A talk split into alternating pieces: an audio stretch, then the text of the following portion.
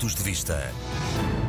De fazer um balanço desta nossa legislatura, a qual foi interrompida ao meio por conta da não aprovação do Orçamento de Estado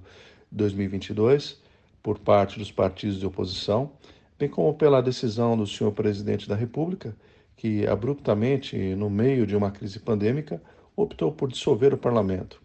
Decisão esta que poderia ter sido diferente, meu entendimento, mas respeito essa decisão. E agora vamos às eleições do dia 30 de janeiro de 2022. Lembrando que, para aqueles cidadãos que residem fora de Portugal e que não optaram pelo voto presencial, esse voto será por via postal, devendo os boletins de voto é, começar a chegar em casa dos eleitores no início de janeiro de 2022. Também gostaria de fazer um resumo de algumas medidas que obtivemos êxito durante esses dois anos, além da alteração da lei da nacionalidade, que possibilitou um critério objetivo e justo aos pedidos de nacionalidade para os netos, ou seja, o conhecimento suficiente da língua portuguesa e a não condenação em processo judicial criminal, eh, trazendo mais justiça e equidade aos luso-descendentes. Outra iniciativa que originou foi a Portaria 142A de 2021, de 8 de julho, a qual define os requisitos de candidatura para o acesso e ingresso em instituições de ensino superior por candidatos imigrantes portugueses, familiares que com eles residam e luso-descendentes. Portaria esta que resultou através da sensibilização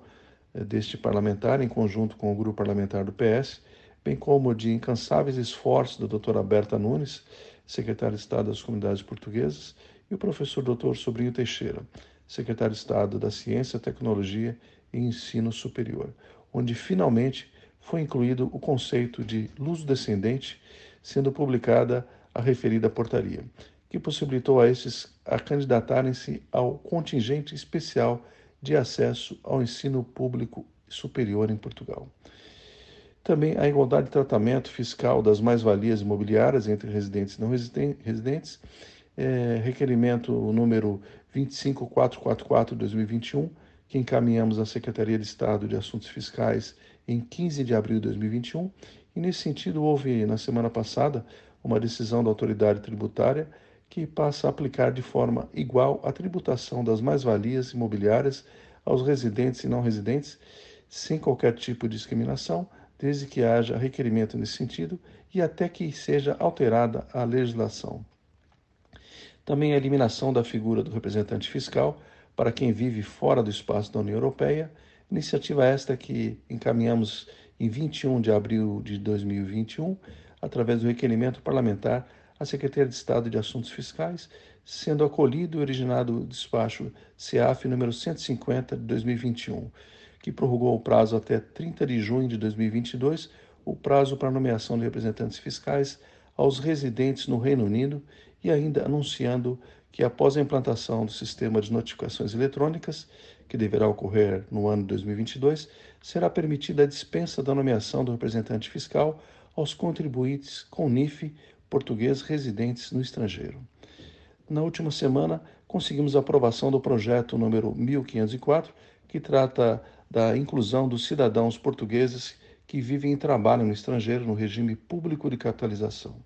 que é um regime que possibilita ao cidadão complementar sua reforma através de contribuições estipuladas consoante um percentual de 2, 4 e 6% aplicado ao seu rendimento e que vai usufruir quando do momento da sua reforma. Concluo com a mensagem de que as iniciativas parlamentares sempre devem estar em sintonia com os anseios das nossas comunidades portuguesas e sempre priorizando a justiça, a equidade e o bem comum. Pontos de vista.